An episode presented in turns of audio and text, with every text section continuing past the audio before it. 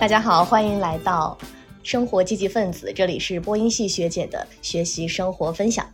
那今天呢，是我们第一次线下的面对面聊天，大家可以听到刚才有一个非常清脆的碰杯的声音。今天我们约在了一个古香古色的茶室里面，看上去很商务。今天邀请到的是我们之前有聊过天的老朋友破破。大家好，有点做作，应该就是一个做作的人了。然后呢，我们今天想聊的话题是跟租房有关，因为现在也是八月份了嘛。那七八月其实也是很多换新家、搬家这样一个高峰期，尤其是一些毕业生来说的话，他们从宿舍搬出来，要自己去找房子、去租房，可能也是一个全新的体验。那我们呢，其实也有很多。嗯，关于租房的一些经验吧，或者说经历，想要来分享一下，吐槽一下。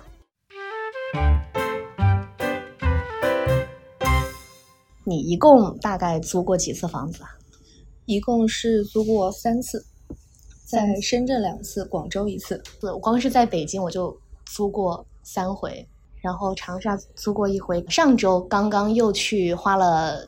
一个下午的时间。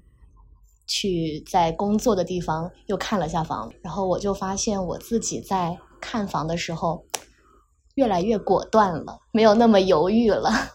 那你觉得厦门的这一次只花了一个下午的时间租到，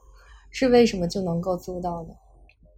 就是我一开始目标非常的明确，因为这个对于我来说就是一个落脚或者说过渡的一个房间吧。嗯，我就只会短租三个月。那这三个月的话，房东愿意签三个月的房租呃租期吗？所以我当时就去找这个房子，就是专门找那种公寓式的，因为我觉得你与其跟房东去扯呀，还不如就找他在那些 app 上已经标明了可以短租。我只要过去看了，然后确定 OK，这个朝向这个呃房型是我要的，价格包括其他额外的什么管理费，我是可以接受的，我就直接定就好了。嗯，所以我当时就直接奔着这种款式去，就好很多。那确实，你的这个需求很明确的话，租房还挺快的。我第一次租房，当时是去央视实习嘛。当时就一个人要去北京，那个时候我还是大三、大四的时候，就完全没有经历过租房这件事情。我就在豆瓣上看那种转租的，后来就是租到了一个离台里特别近，但是呢老破小的一个房间。当时好像转租给我的是一个清华的博士姐姐，然后她也比较爽快吧，就跟我直接把合同给签了。我第一次租房也是从别人手里面转租过来的，那个时候也是，嗯，因为那一次租房虽然不是我刚大学毕业的第一份工作，然后去租房，但是我之前的两年工作是住在家里的，嗯，所以没有经历过租房。然后那一次是我刚刚去深圳，然后在上班的第一二天，下班之后，然后去看了房。然后第一天去了一个就是深圳的固戍，怎么说呢？他就已经基本上到机场了。嗯，对。然后坐了很久的地铁，呃，也没有很久，半个小时我也不太记得了。然后到了地铁站，出了地铁站，然后那个中介骑着一个小摩托，带着我前往一个七拐八拐的巷子深处，然后去看那个房。就那个房，它的装修是很好的，它也是属于公寓嘛，然后是可以看出来他在往那种网红的那个感觉那边打造，就还是挺用心在装修的。但是你一旦走出那个小房间，到外面来看一看，就会看到很破旧的巷子，就是很典型的城中村的样子。然后离地铁站也挺远的，就是走路的话可能就得走二十多分钟那种。看了那个之后，就立马坐地铁。回去了，第二天下班之后再去看，就是我已经在网上也是在闲鱼吗？还是在豆瓣？我也不太记得了。看到了一个房，第二天去看，呃，那个地方就是在深圳的南山和宝安两个区交界的地方。然后我的工作在南山，所以它其实通勤是很快的，地点这个上面我是满意的。再加上这个房它是一个单间，呃，然后有一个小阳台，阳台跟厨房是一体的，还有个单独的卫生间，所以它其实整个格局是有点像呃通常的酒店的那种格局，可以理解吗？就是从进门的时候，左边就是一个洗手间，然后再往里走就是床和沙发，然后再往里走就是一个阳台。嗯嗯，所以一个人住这样的房间其实很合适的，装修就是很一般、很普通的，能看能住，然后我就同意了，把它租下来了。先签了一个转租合同，然后当时其实我是觉得应该这种事情应该严谨一点的，毕竟是第一次租呃签合同嘛，租房嘛，然后我就觉得应该找一个很正式的模板，严谨的检查每一段文字，签上名之后按手印，并留下互相的身份证复印件。但是对方表示这种事情很常见，就是转租很常见，甚至很多人都这样转租，没有必要搞得这么复杂。呃，我问了一些朋友之后，他们说确实这样，就大家确实都这样转租，没有什么毛病。然后我就听他的，签了一份从网上随便下载的转租合同，然后签了名，按了手印，留了身份证复印件，呃，又严谨又不太严谨的完成了这一次租房。你记得好清楚啊，这些细节。因为我对这种后续会很麻烦，要善后的话会很麻烦的事儿，我就会非常严谨。所以我干这些事儿的时候，我都会一步一步提前做好功课，然后再去做。然后做的时候也一步一步参照我之前做的功课嗯去完成。所以做完之后，我印象就会非常深刻。然后直到后面的两次签合同，其实都是跟这一次差不太多，就是我会呃先把合同这些都弄好。呃，除了第三次我是找中介找，因为那时候刚到广州嘛，呃，是已经在广州确定了工作，我还没有从深圳搬到广州，嗯，所以我提前花了几天时间到广州来找房，也是在公司附近，直接在线下找了一个链家，嗯就去门店里，然后让那个中介带着我上门去看，好像也是当天下午，就跟你在厦门的经历一样，当天下午就敲定了，对，一个下午的时间，他带我看了好几套，然后我就对比那几套，我觉得租房这种事情，就是你走进那个地方就会觉得，嗯，这是我家，我觉得你刚才说的好几点，跟我的经历，就是跟我脑海当中的画面都是重合的。嗯就比如说第一个，你说骑着那个中介的小摩托，然后去去到那种城中村，我还记得我当时在北京最后一次租房，就是我实习的时候，当时在中关村租的那个房间，当时我同学他们全部都愿意从学校，就是北京的东南坐地铁到。北京的西北穿城，但是我就不行，我就想多睡一会儿懒觉嘛，然后我就租了一个中关村的房间，当时就找了两个中介，然后呢，第一个中介就是他也是呃态度挺好的，拿着那个小小摩托、小电动带着我在那儿逛，然后我第一次见识到北京的那种奇奇怪怪的构造，就是很不科学，让你觉得你一进去那一个。就是那个构造吧，它一点都不方正，觉得很阴暗，我就觉得这个地方很不舒服。而且你上楼的时候，就正好有一个老太太，她走出来，她就对这个中介态度也挺不好的，就说：“呃，你怎么又来，又带人来了？呃，让我觉得很不安全。”就这种话，就会让我觉得那个场啊很奇怪。然后他这个中介带我去的好几个房间，我都不是很满意。就无论是房型啊，还是周边的安全啊，还是呃合租的人呐、就都不满意。然后第二个就是呃那个我一个同学他直接推荐的那个房东，就感觉他还挺靠谱的。然后带我看了一两个房间，我就直接确定下来了。然后他也是链家的，他是链家还是我爱我家的中介来着？很奇怪的是，我当时找了附近的，应该是我爱我家，我爱我家的门店，我联系了他们那个门店的中介，他不属于那个门店，他就会跟我说，他带我的那个房间可能会更好一点，但是他也同时不会告诉他的就是竞争的同事，就这个房型可能只有他手里才有。然后我就才知道，哇，这个中介即便在同一个公司，竞争也挺大的。对，然后有好的房型也不会愿意去告诉别人，但确实那一次租到的房间啊，包括你刚才说到那个阳台，就是让我想到我刚刚一直在回想我租的那个房子，特别奇葩的是，因为它有改造过嘛，所以我虽然有阳台，但是我的房间跟阳台中间是有一个墙的，等于说有个窗户，但是呢，我过不去阳台。只能我每次晒衣服，我得把那个晾衣杆拉长，然后往那个阳台上去晒。它本来是属于主卧的，然后打了个隔断。哦，嗯，现在还允许这种隔断房出现吗？不知道，它只是走廊的那一条打了一面墙，但是房间、房间还是实墙的。我就觉得中介吧，或者说带你看房的人。让你觉得你对他有一种信赖感，我可能对他推荐的房子会更加嗯满意，或者更有倾向性。对，中介和你看的那个房其实都有一种缘分吧。嗯，你走到那儿你就觉得嗯这个地方很亲切，对，或者是你走到那个房间里就能想到未来我住在这个地方，我要在这儿摆一个啥，在那儿摆一个啥，嗯，就已经能想象出自己生活的画面了。就这种房很容易就是你一进去就敲定。对，嗯，就还是。挺有缘分的，然后我想到，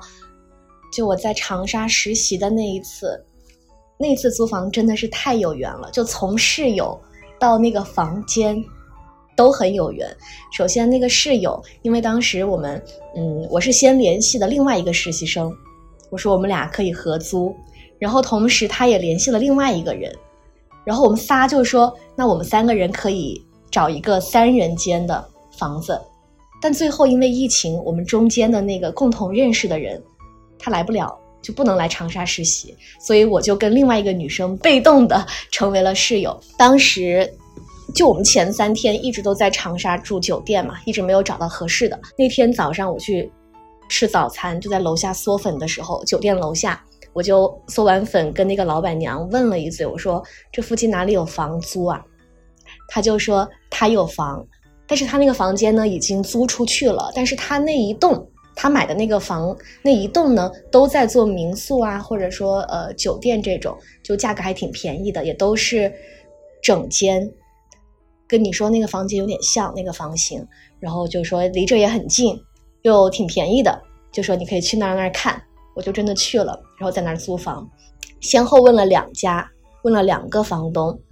第一个房东呢，就让你觉得他事儿很多。然后有点咄咄逼人，就是分文不让的那种一个大妈，我就觉得很不舒服。第二个房东是一个小哥吧，价格其实是一样的，但是你就会让他就让你觉得，嗯，他很靠谱，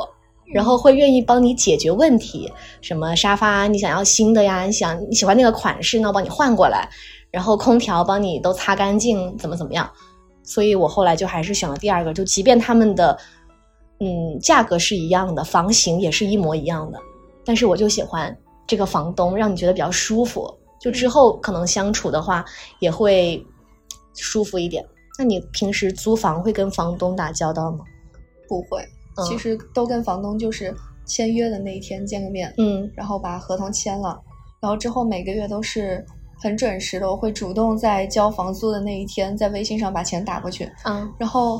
很巧的是，我的几任房东都是会在那一天就收了钱之后给我发回一个表情包，就是那种嗯呃花开富贵风格的嗯那种谢谢。对，你可以脑补到吗？对，就是那样的表情包。然后我就不会再回了，然后平时也不会再联系。等下一次联系的时候，就是退租那一天。他们是那种很典型的广州、广东那边包租婆的形象吗？嗯，我在广州那套房是，嗯那个人他有十多套房，嗯然后他其实是不会自己来打理这些事儿的。他的这些租房出租，然后你的呃租期间出现了什么呃家具之类的损坏啊，或者是哪个水管又坏了之类的，就会派他的一个员工，以及同时是他的亲戚吧。好像是一个这样身份的人过来处理这些事儿，嗯，所以他自己其实是不出面的。然后我在深圳的第二套房的那个呃房东是贷款买了我当时租的那套房，他也是从别人手里接手过来买的二手房。然后当时他接手过来的时候，里面还有一个租客，然后刚好他买过来之后三个月吧，那个租客到期就搬走了，然后租给了我。所以当时我们签合同的时候，他也是第一次租房出来，所以那一次我们俩都很迷茫，就是双方都很尴尬，坐在那个饭桌上，拿着一张 那个合同，合同对，然后说也不知道这合同怎么签，这个地方怎么填啊？那要不就随便填一下吧。就是我也没出租过房，你也没租过房，我们俩都有点懵。然后后来很多事儿还是百度一下，嗯，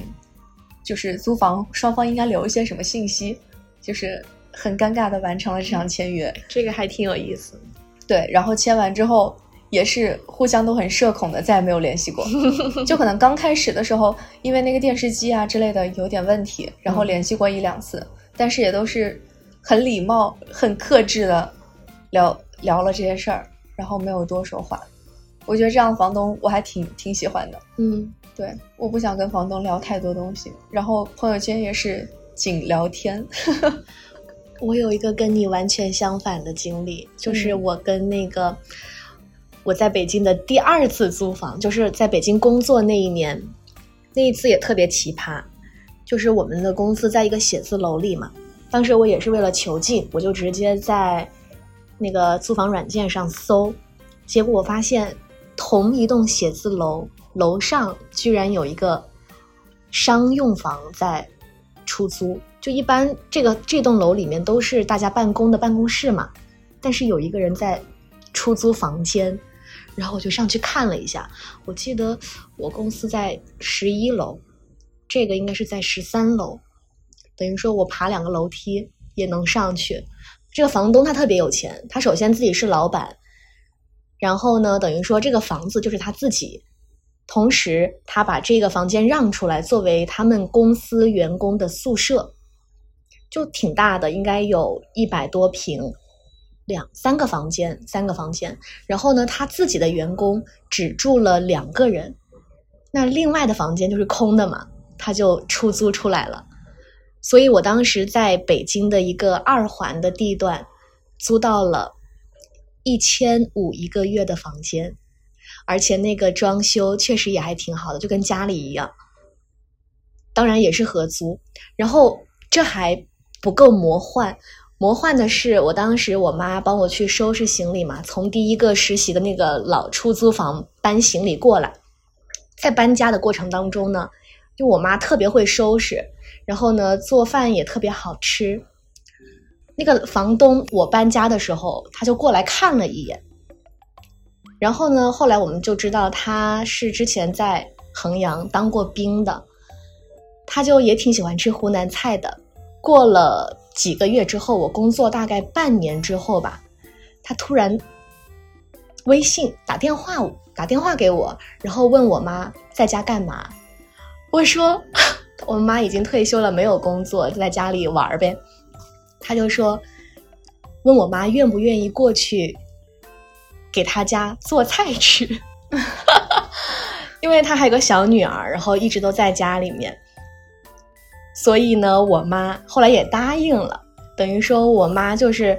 也搬到北京，待了半年吧，待了半年。然后这半年呢，她每天就早中晚去给他们做菜，做完菜之后呢，嗯，他们还她还不用出这个租房的钱，她就跟我住一个房间。然后呢，她还可以跟就是其他住的这个阿姨们去北京的各大公园玩儿。就是我感觉那一年那半年，她玩的比我还多，就她的时间就也不用愁在北京没地方住，然后该吃的也可以吃，嗯然后那个老板有钱嘛，又会给他就是喜欢吃一些名贵的食材，让他来做。嗯，然后他那那半年真的过得非常的舒服，我觉得。然后，呃，也有幸于此，我就可以在北京吃到我妈做的菜，感觉也蛮好的。还是很幸福。对，改善了一下伙食，我就觉得这一段租房真的是太魔幻了。确实。我觉得虽然今天我们是说要来聊这些租房的一些，怎么说呢？一开始我觉得我们可能会聊到一些、嗯呃，怎么样租房会更好，嗯能租到更心仪的房子，然后怎么样避坑。但是其实聊到这儿，我发现我们回忆起这些租房的片段的时候，其实除了那些能给别人的一些租房的建议之外，更多的是你回忆起从第一个房，嗯然后慢慢过来，可能更多的是条件会越来越好，然后你对自己租房的需求越来越明确，从而带来的你的居住体验越来越好。嗯嗯，就是就像我们俩都是更愿意能够租在工作地点更近的地方嘛，但是还是有很多人会愿意租在更远，但是环境会更好一点的地方。对，然后，嗯，像北京这种地方，就是动不动你可能就要坐，呃，一个小时、两个小时的地铁，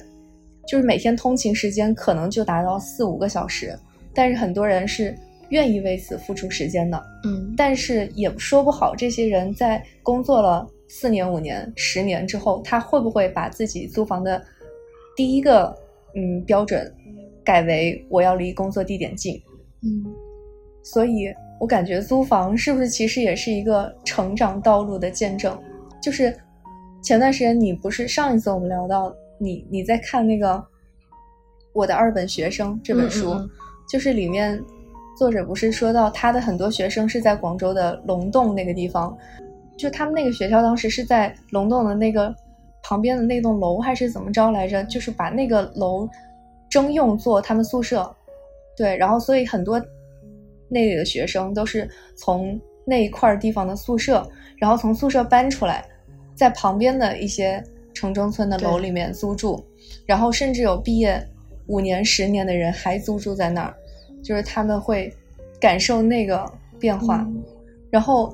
我就发现，我虽然没有经历过城中村的这个居住体验，但是也有从单间，然后住到呃跟妹妹合租到一个两房一厅，然后再到到广州自己一个人住一个一房一厅，然后它的价格也是在一直往上涨的。嗯对，然后环境我自认为也是在往更好的方向的。嗯，然后离居呃离工作地点也是越来越近的，所以我整体居住下来是感觉自己越来越舒服的。这些给我带来的就是，像我在深圳和广州待了三年，工作给我带来的就是我的成长的那种感受，其实是一样的。哎，那你现在租房的每个月房租是多少？我现在住家里啊，不要钱上一个上一个最贵的上一个四千二，四千二，对，然后因为它不是公寓，是呃，所以用的是民用水电，嗯所以如果是冬天不开空调，可能电费就三十块钱。好便宜、对啊。，但是我在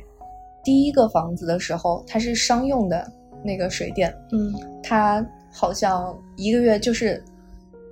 正常开空调吧，夏天正常开空调都要到五百，然后水费也要一百左右，所以其实那个房当时是三千多，三千多少我不记得了，然后加上水电得加个六百，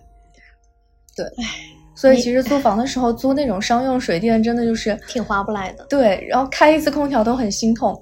但其实现在我看到好像之前刷到过一次小红书，说有人去维权，说嗯其实这样是不可以的，就是嗯这个商用水电是房东非法征收，所以是可哦以跟他、嗯 battle 一下，然后把那个钱要回来的。但具体我没有去查证。嗯，哇，我好想让你看看我在中关村四千五租的房间跟你的去 对比，我觉得我肯定会哭出来，你肯定没有办法想象，就真的非常的小，可能不到十平米吧，就一张床、一个桌子，然后一个衣柜。啥从刚才我们见面的时候，你跟我说到那个我们进就是进那个房子之后，嗯只有一个正方形的区域，没有客厅，对，只有这个区域，我就觉得这个房就很离谱。是啊，就这个奇怪的房型，他们当时怎么设计出来的，我也不懂。我觉得他肯定是把那个客厅隔出了一个卧室呀、哦，也有可能啊。对啊，肯定是隔断房。嗯，那这么说来的话，我住的三个房都确实还挺不错的，就真的是像模像样的一个正经的家。你刚才说到，就是你从第一次到后面的租房是一次比一次越更好嘛，一次比一次更好。但是我觉得我每一次租房其实没有这样一个上升的感觉，可能可能每一次都是临时性的，就过渡的地方。然后我感觉每次都差不多，但是呃，体验是不一样的，就跟他们相处，跟这些住在里面的人或者说打交道的人是不一样的。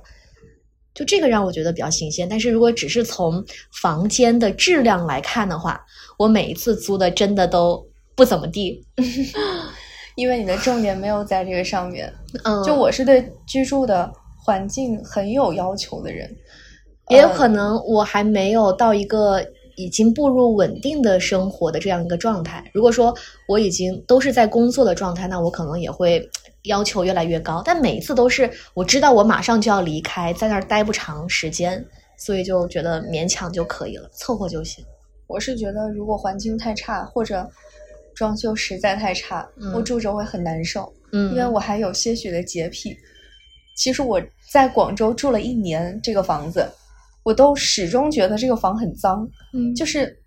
呃，可能就是因为它那个被白蚁蛀掉的门框，以及它的装修就是就是非常普通的粉刷了墙，嗯然后贴了瓷砖的地板，就是会让我觉得这个地方就不是我的家，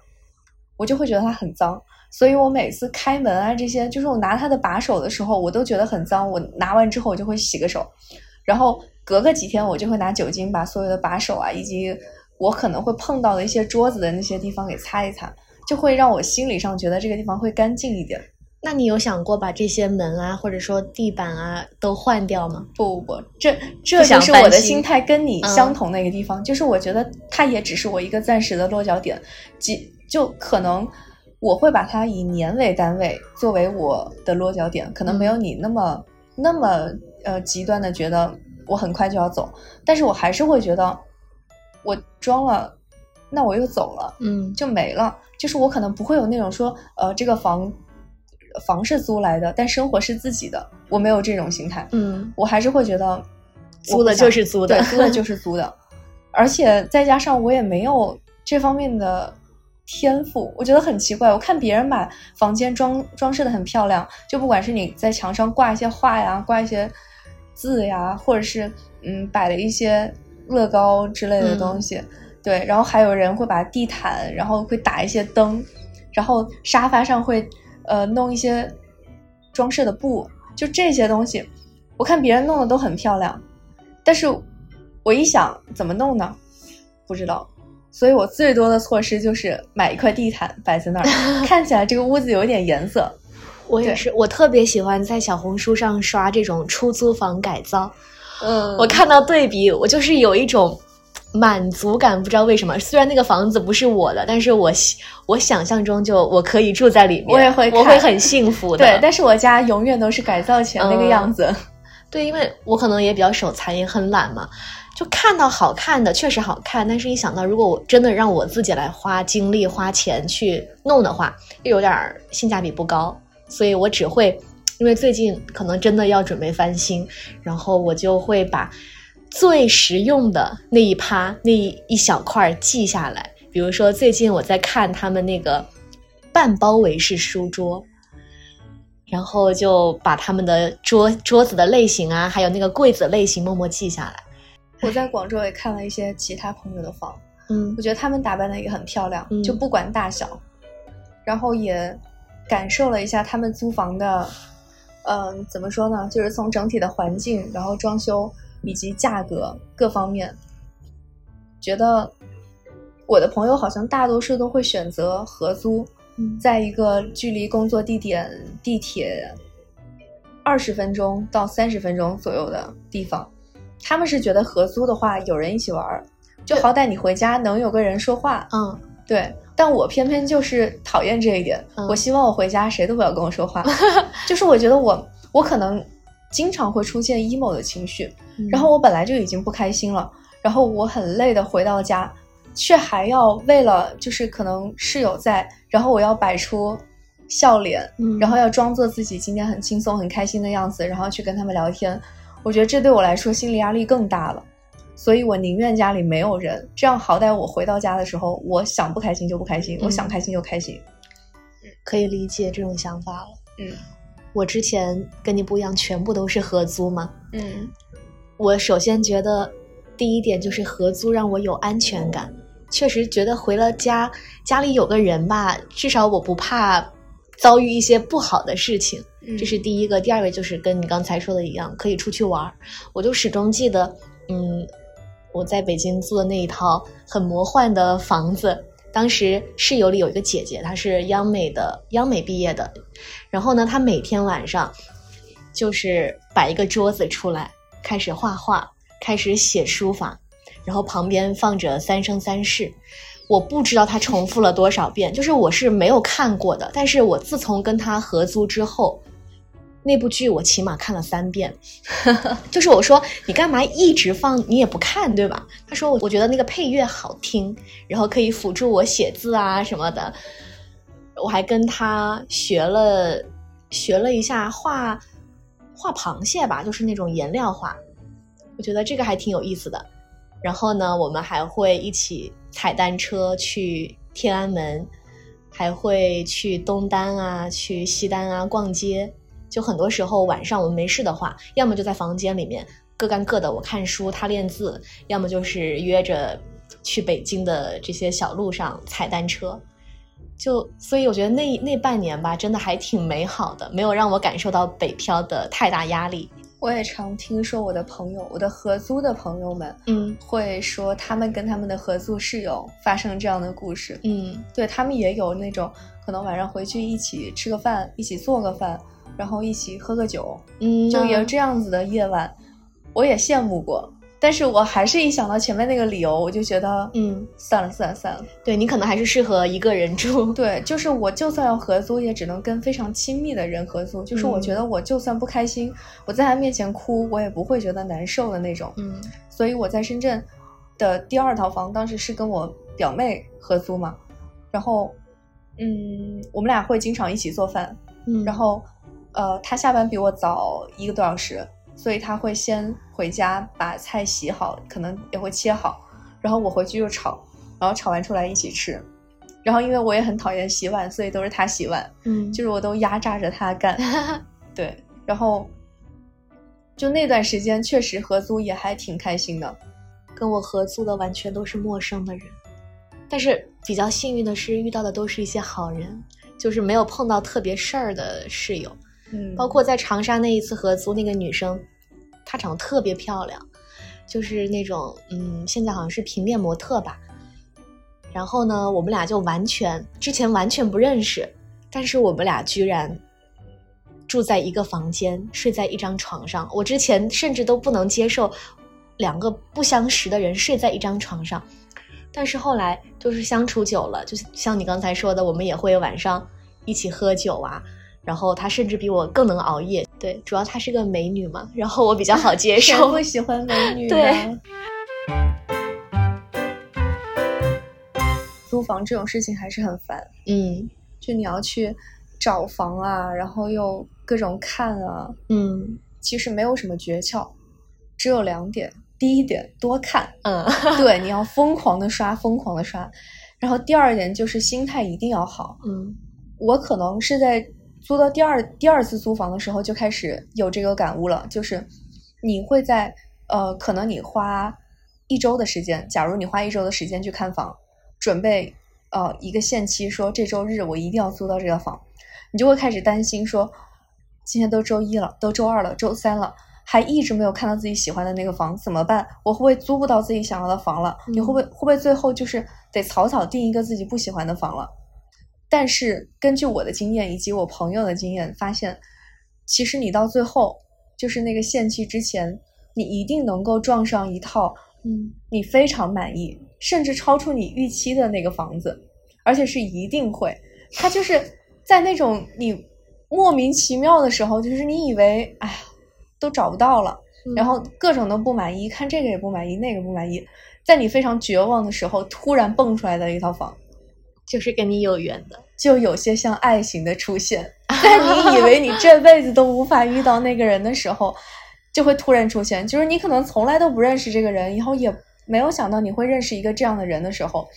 这样一个你非常满意的人就出现了。就房也一样。然后我闺蜜之前在北京租房，她非常着急，她每天很焦虑，给我发消息说怎么办？怎么办？我租不到房了。然后说呃这个也不好，那个也不好，然后这个价格不满意，那个地段不满意的。就每天都在说完了完了，我没地儿去了什么的。结果我就每天都跟他说：“你放心吧，你一定能碰到好的。”嗯，然后果然啊，他就在最后倒数第几天的时候，然后就发现了一套非常好的房，然后他就很开心的说：“啊，这个点也超出我的预料，非常喜欢；那个点也超出预料。”就是，嗯，事情就这样发生了。这跟我之前的一个观点特别像。我说租房很像在相亲，嗯，就是你相的是这个房子，包括房东，就是你看准了，就是有眼缘了，你可能马上就会订婚啊，或者是确定关系等等。所以根本就不要着急。对你你要做的就是先就是刚说的第一点，要多刷。是，对你到处看，你看多了，自然就知道哪个照片是真的，哪个照片是假的。对你到了实地看之后，也会知道哪些地方是不好的。那我在下一次看的时候就要避免。嗯对我之前还遇到过一个嗯品牌公寓的房东吧，他也特别好，他看我们看上去像学生，实际上我啊本来就是学生，然后呢，然后他就会叮嘱我们说，你们看房啊要注意看哪些哪些啊，什么商商用水、民用水啊，啊、包括朝向啊哪边好，就这些经验其实是在我看房的过程当中积累的。然后慢慢的再看下一次的时候，我就会把上一次那个房东告诉我的去运用上。我觉得这个租房也好，包括你嗯看房，都是一种经验的积累，真的是社会经验的积累吧。对，对，而且其实现在小红书啊、微博啊这些地方已经有很多很多这样的攻略了，其实嗯。都不用我们来说这些，我们可能说的还没有那些攻略全，是就他们会很详细的把你从开始看房，然后再到实地去考察，然后再到签合同，嗯再到入住，然后一直到退房离开，整个流程当中你可能遇到的雷，你需要避的坑，他都会给你详详细细列出来。你只要把那些东西熟读，然后在实践的时候把那些小本本拿出来，哎，一条一条对照着做，其实基本上都没有什么问题了。对，对，然后其实很多人他会嫌麻烦，就是租房他不愿意去仔细研究这些东西。嗯那那咱就多花点钱，直接就租品牌公寓，然后你直接拎包入住，对吧？然后他嗯合同也是已经定好的，你也不能改，然后你直接跟他官方签，然后你要提前退租，你就赔违约金，嗯就是一切都很简单，很省心。是的，而且品牌公寓的话，你呃，通常它的装修都是比较好的，品嗯质比较高的，然后管家的服务也会比较到位。你平时有一些什么电器的损坏，或者是怎么着，都会就是很快帮你解决。可能这就是人民币的力量吧。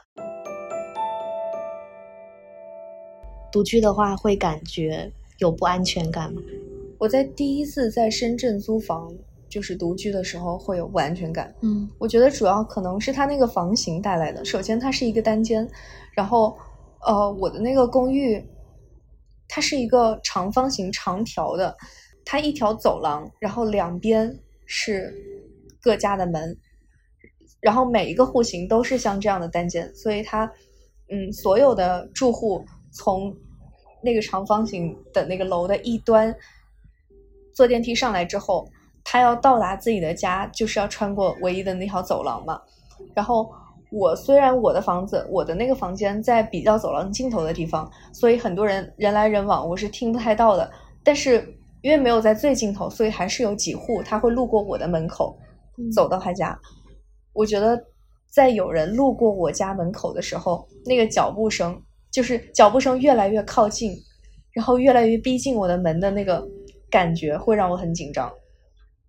然后再加上那个门，我觉得也不是很结实，就是一个很简单的木门，然后装的是那个刷卡的嗯那种那种门锁，门底下的缝也很大，就是从门里门外都能看到，呃，那个光线透过来的那种。所以我当时买了一个堵门器，我觉得那个还是有一定作用的。就是我试过把那个堵门器堵上之后，然后自己用力推门，是推不太动的。但是也不排除那有非常大力气的男子直接推门的话，我觉得应该还是能推开的。你会在房间装监视器这些吗？呃，因为我当时养了猫，所以我就直接装了摄像头，就是为了看猫嘛。嗯但其实也起到了一定的，嗯、防盗防入室这样的作用。但我觉得，就这个作用也不是很大吧？对，如果真的有人进来，对，都有人闯进来了，你摄像头拍到了，只能拿去报案。嗯，我看小红书上还有那种假的摄像头装在门口威慑一下，因为我马上可以说是真正的第一次独居，然后我其实还挺害怕的。我觉得主要看你那栋楼安保怎么样。嗯，我那个楼是当时走廊上是有摄像头的，就这一点的话，其实也会好一点。哦，对了，我那个阳台，它它只有一个普通的窗户，然后也没有防盗网，那个窗也不能锁，那个窗就是你一个人怎么着进来出去都很自如的那种大小。然后加上我当时住的是五楼，然后当时我就很害怕。我一开始刚住进去的时候，我会把阳台那个窗关上。就虽然它不能锁，但是我关上。我还问了旁边的那些住户，还有底下就是快递驿站的那些那些人，我问他，呃，你们是住这个旁边吗？你们住这儿的时候，通常阳台的门会关吗？会锁吗？然后每个人给我的回答都是，这有什么好锁的？现在到处都是摄像头，谁偷东西？嗯，就是。让我当时刚到深圳的我感觉非常的震惊，就是啊，深圳安保这么好吗？后来住了个半年一年，发现真的就是，就我我在那个墙的外立面观察过，每一户都没有锁窗户，就都是大开着窗户的。然后我也有晚上的时候去看过，晚上那些人也都没有关窗户，就所有人都不关。然后也确实没有出现过，听说谁家丢东西或者谁。家被入室了，抢劫或者偷窃这些都没有。哇，真好哎！就是感觉在那住了一年半吧，好像很安全。我前两天就前天晚上，我还特意在百度上搜，我当我马上要住的那个小区有没有偷盗的。我发现那一条街就不是我小区吧，就那条街上还挺多的。要么就是说，呃，商户啊被入室抢盗，要么就是。嗯，自家门锁被之前聘用的保姆又进来偷东西，哇！我那天晚上我就啊，是最近发生的事儿吗？不，但是也是几年前了。哦，但这我就是会去搜这些东西，就说明我潜意识里对这一块区域的安保问题还是有一点担忧。对，担担忧肯定是有的。我刚开始住进去也是有担忧，可能没有深深圳那么有安全感。我也不知道到底是深圳的原因还是。还是怎么着？反正就是我一开始的担忧，都在我住进去几个月之后，全部都被打消了。嗯，就是我觉得很安全了。然后再到后来住广州的这个房子，它是一个正儿八经的小区房。然后那些嗯，就是你首先进入小区要刷一次卡，然后在电梯要刷一次卡，然后进我家门，当然就还要过一道门嘛。就是我觉得。这个层层的其实是有一定安全感了，嗯，然后再加上那栋楼其实多数还是家庭在住，对，应该说大多数住的还是家庭，所以整体你每天在那儿，呃，上电梯，然后进进出出，你还是会觉得，嗯，这就是一个普通的人的住的家的小区，嗯，所以这方面还是会更有安全感一些。那除了安全这样一个方面。就是还有哪些方面会让你对你租的房子更加有归属感、有家的感觉？会有吗？好像都没有，都没有。因为我觉得可能收拾的好一点会更有归属感吧。但因为我也没有收拾，嗯，我可能就把丑不拉几的窗帘换一下，嗯，然后加一块地毯。就算我全部的收拾了，没有收拾可能也更有家的感觉，那种乱糟糟的感觉。嗯，那倒也不是乱，就是丑而已。嗯，对，整洁还是整洁的，没有什么归属感。现在回家住会更舒服一点吗？嗯，看哪些层面吧。嗯，就是呃，在深圳和广州习惯了一个人住之后，就习惯了那种一个人的状态，就是你想干嘛就干嘛，然后你想睡到下午三点。嗯。你不起来，然后也可以，然后你在家所有的东西都有自己的习惯，然后摆在哪儿啊？你平时就连这个烧水壶，平时你怎么样拿起来，然后又怎么放回去，那个角度都是你平时习惯的。回来之后就不会这样了吗？回来之后，可能我妈每天要说八百遍：“你看你房间全是猫毛。”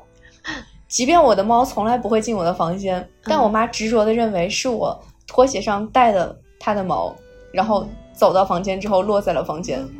但是爽的一点就是衣来伸手，饭来张口，就每天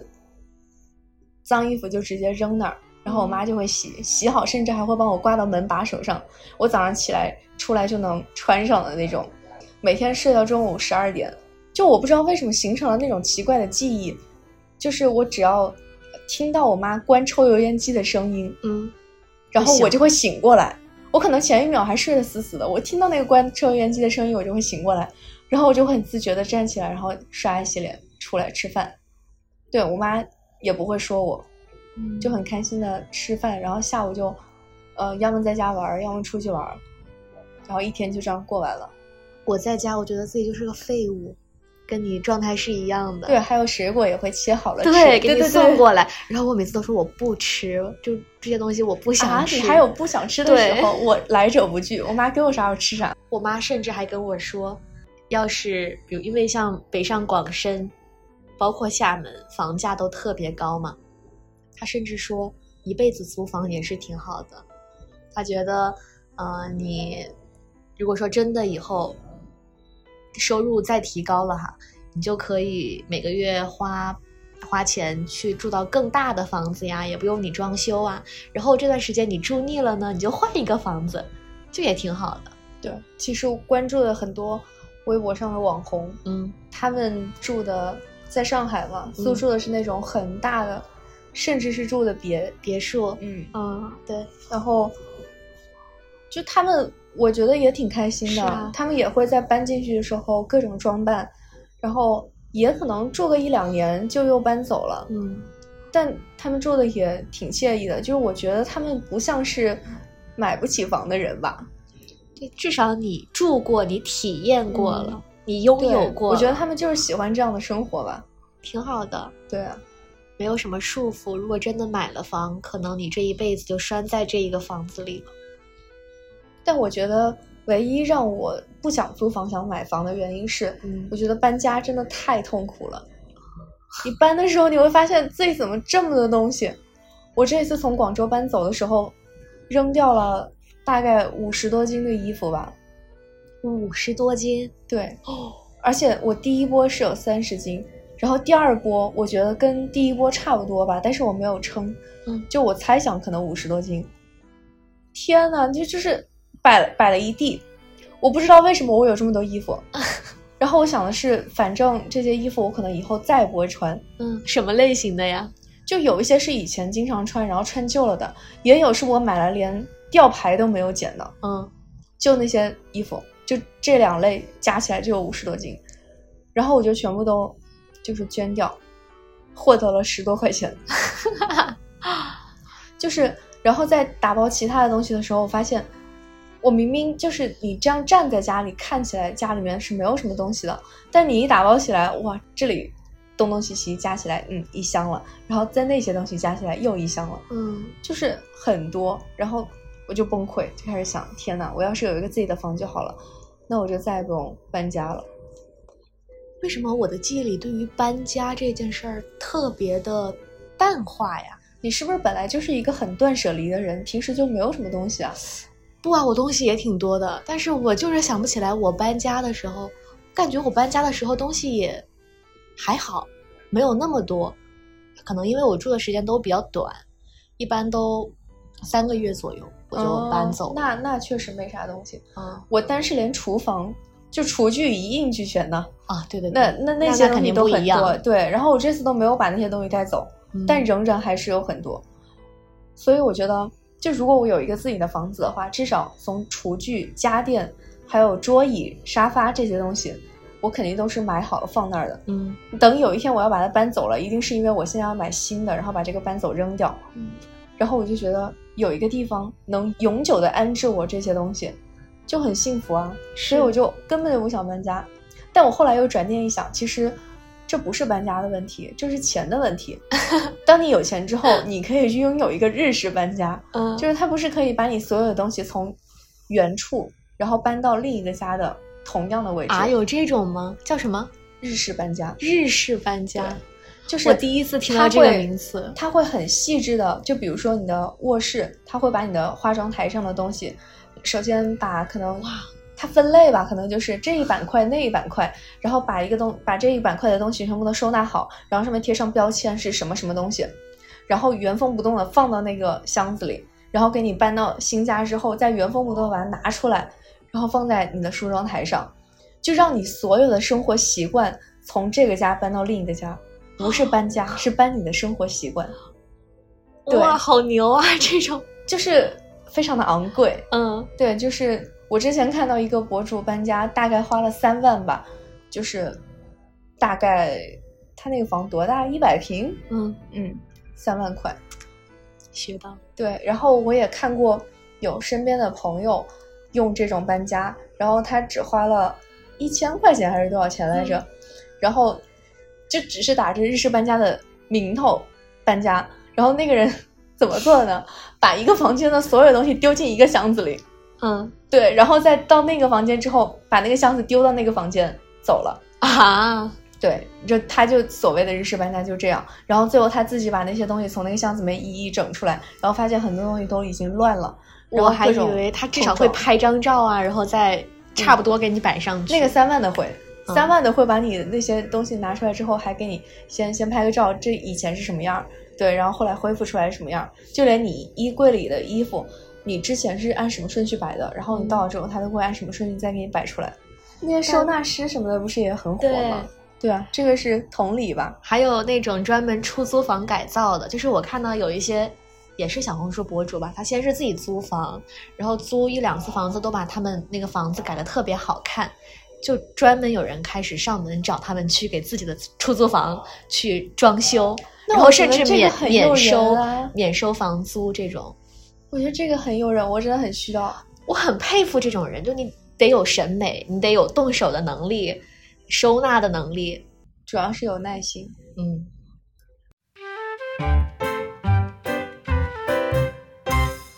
那今天呢，我们关于租房的话题就聊到这儿了。每个人在不同的阶段都会碰到租房这件事儿吧，然后可能会遇到比较糟心的事儿，也可能会遇到很好的室友，或者说很好的房东。